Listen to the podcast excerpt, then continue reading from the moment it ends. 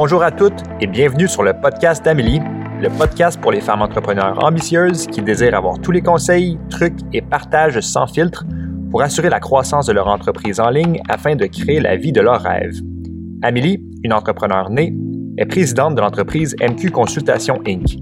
À chaque semaine, elle vous reçoit avec un nouvel épisode afin de faire grandir votre entreprise tout en vous aidant à naviguer le parcours entrepreneurial avec confiance. Dans les prochaines minutes, ce podcast vous aidera à déployer votre leadership unique et vous aidera à découvrir la meilleure version de qui vous êtes. Sans plus tarder, je vous présente votre hôte, Amélie Riendo. Bonne écoute! Hello Queen, bienvenue dans une nouvelle saison complètement incroyable.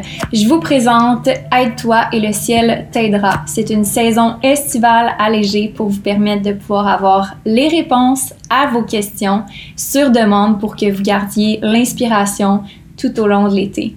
Et sur ce, on plonge pour l'épisode du jour. Ce que je dirais, c'est le plus important, c'est d'apprendre à voir qu'est-ce qui se cache derrière ça. Est-ce que c'est vraiment parce que les gens sont pas prêts à acheter? Est-ce qu'il y a une généralisation derrière ça?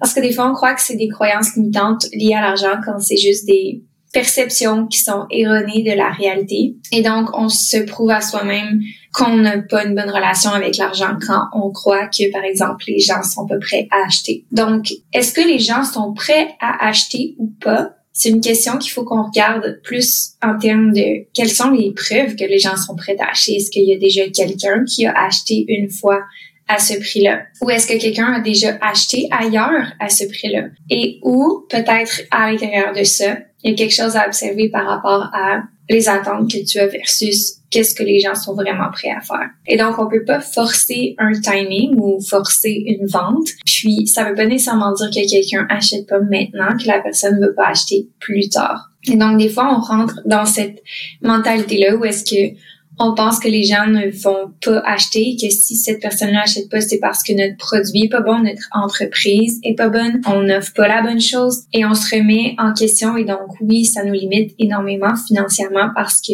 on crée pas cette sécurité-là, cette stabilité-là à l'intérieur de soi en premier.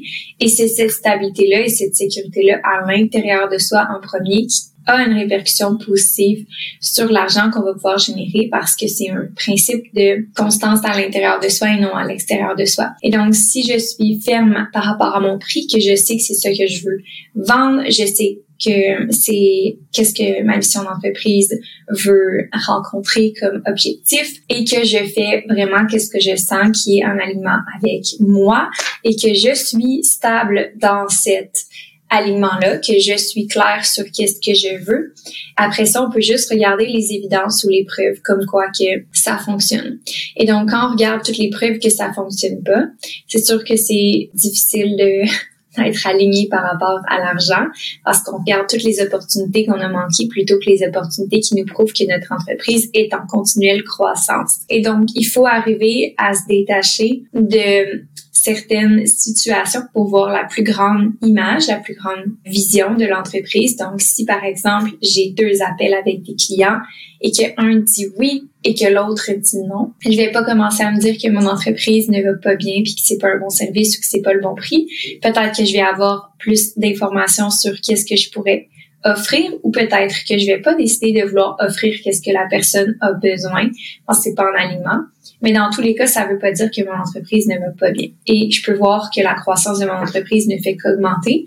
Et par exemple, dans cet objectif-là, si on veut vendre plus, ben, il va juste falloir avoir plus d'appels. Et donc, si on a la preuve qu'il y a plein d'appels avec des clients potentiels ou plein de messages avec des clients potentiels, ben, on a une preuve que notre entreprise est en croissance. Et donc, il faut arrêter de voir l'achat comme une finalité, mais de voir ça vraiment dans une vision d'ensemble pour se détacher de ces croyances-là que la personne qui achète ou la personne qui achète pas a un pouvoir sur notre capacité à faire de l'argent. Parce que notre pouvoir se retrouve pas dans les mains d'une seule personne, se retrouve dans nos mains à nous.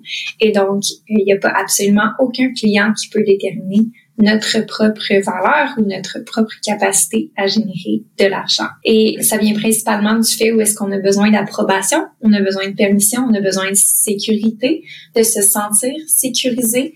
Et donc, le client ne vient pas essentiellement pour ça. Vous devez être dans cet espace-là où est-ce que vous vous sentez en pleine confiance d'offrir votre service, votre produit, peu importe ce que vous proposez à vos clients. Et à partir de cet espace-là, où est-ce que vous sentez que c'est vraiment le meilleur produit ou le meilleur service, là, vous l'offrez à vos clients et vous acceptez qu'il va y avoir des noms dans le processus, que c'est pas vos clients, tous vos clients qui vont dire oui, mais qu'ils vont peut-être revenir plus tard ou ils vont peut-être vous conseiller à quelqu'un et donc il n'y a rien qui est perdu et donc il n'y a rien qui est un échec ou il n'y a rien qui est un abandon ou quelque chose qui prouve que vous n'êtes pas sur le bon chemin.